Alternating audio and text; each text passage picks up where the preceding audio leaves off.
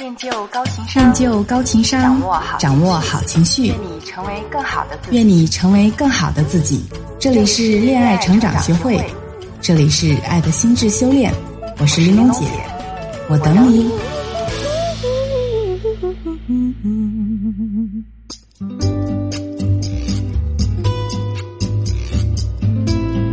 Hello，大家好，这里是爱的心智修炼，我是玲珑姐，欢迎大家收听。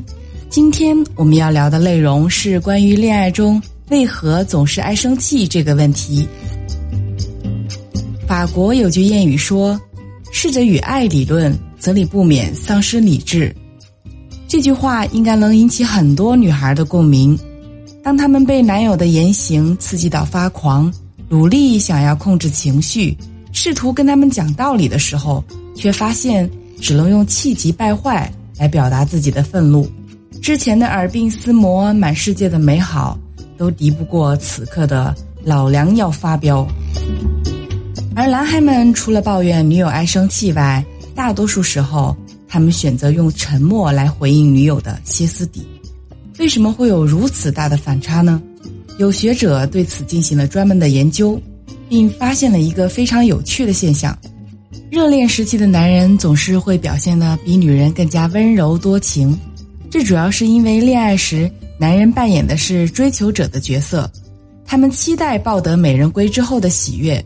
这种越是渴望得到对方的爱，越是容易紧张不安的状态，让他们比以往任何时候都表现得温柔体贴。女人们则想通过这一过程了解对方是不是真的在乎自己。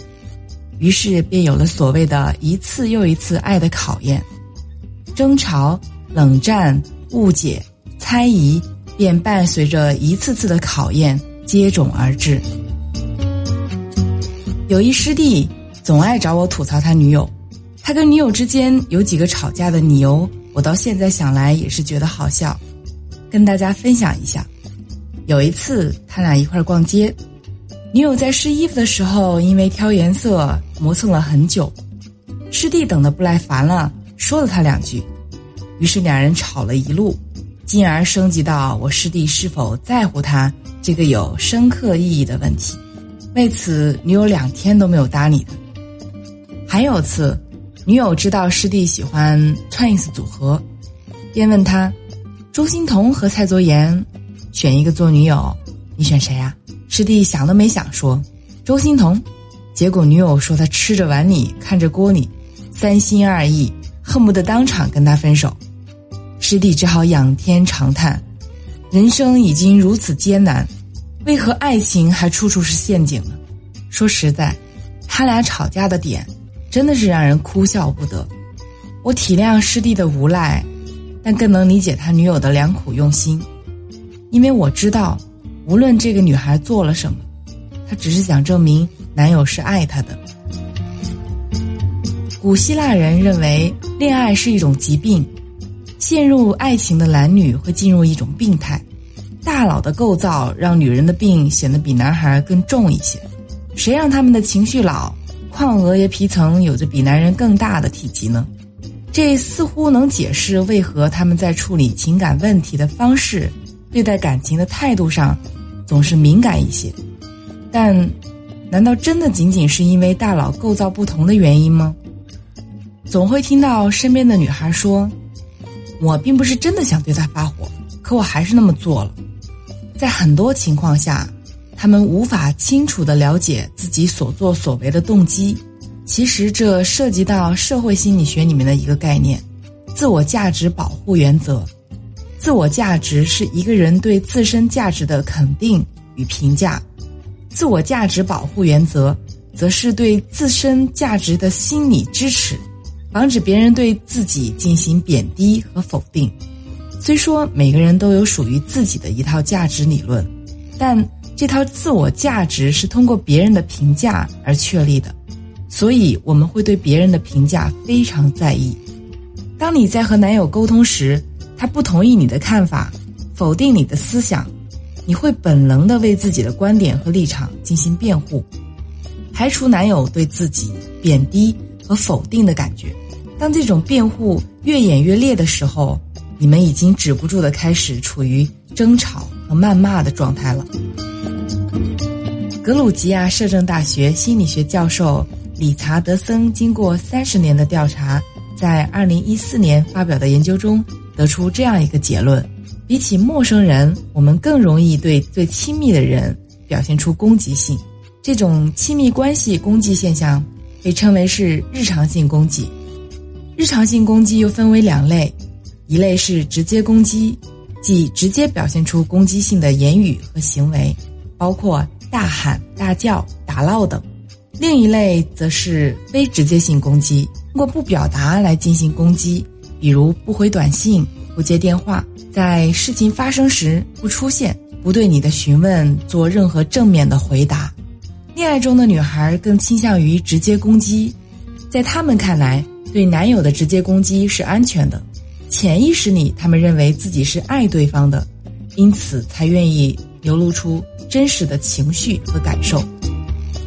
想起女友小韩曾经跟我说过她和男友之间一个小故事。那天他俩一块去逛北海，彼此心情都非常愉悦。讨论到过生日送礼物的话题，女友随口问了一句：“如果你现在送我礼物，你会送我多少钱呢？”男友说：“那我说实话，你可别生气啊。”女友满心期待地说：“不生气，你说多少我都不生气。”男生舒了口气，微笑着伸出五个指头说：“五百。”女友一下就火了：“什么？我在你心目中就值五百块钱？”一顿吐槽抱怨。男生石化了，半天才冒出一句：“你不是说我说多少都不生气吗？”女友反击：“就算不生气，为什么是五百？”结果当然是不欢而散。后来女友跟我说。其实她知道那次是自己闹得有点过了，但也许是习惯了男友的好脾气，她才敢这么肆意妄为。在恋爱中，我们都希望和爱人之间既能够感受到亲密感和归属感，又能获得独立感。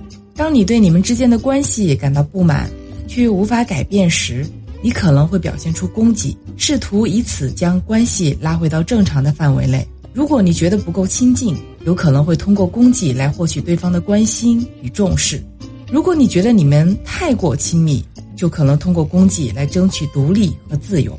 就像我那师弟的女友一样，她渴望男友耐心的等待，以此来证明男友对自己的重视。但男友不耐烦的催促，使她想要的亲密感没有被满足，于是便表现出非理性的攻击行为。那么，是否可以妥当的表现出一定的攻击性呢？大家可以点击进入恋爱成长学会的微信公众号，输入“如何作”，阅读“如何作而不死，越作越爱”这篇文章，或者在喜马拉雅关注“恋爱成长学会”，收听《小魔女的恋爱术》栏目下“如何作而不死，越作越爱”这期节目。有意并适当的攻击，在某种程度上是好的，至少说明你们依旧在乎彼此。但你要明白，当你对男友进行非理性攻击的同时，也在深深的伤害他，因为他重视你，你的表达可能会使他感受到加倍的挫折和创伤。就像一对喜怒无常的父母，总会让孩子感到沮丧，认为自己不被爱着，久而久之。再刻骨铭心的爱也会被消磨殆尽，因此，在发生亲密关系攻击的时候，无论你是发动攻击的一方，还是被攻击的一方，都需要引起足够的重视。这可能是你们修复和改善彼此关系的契机。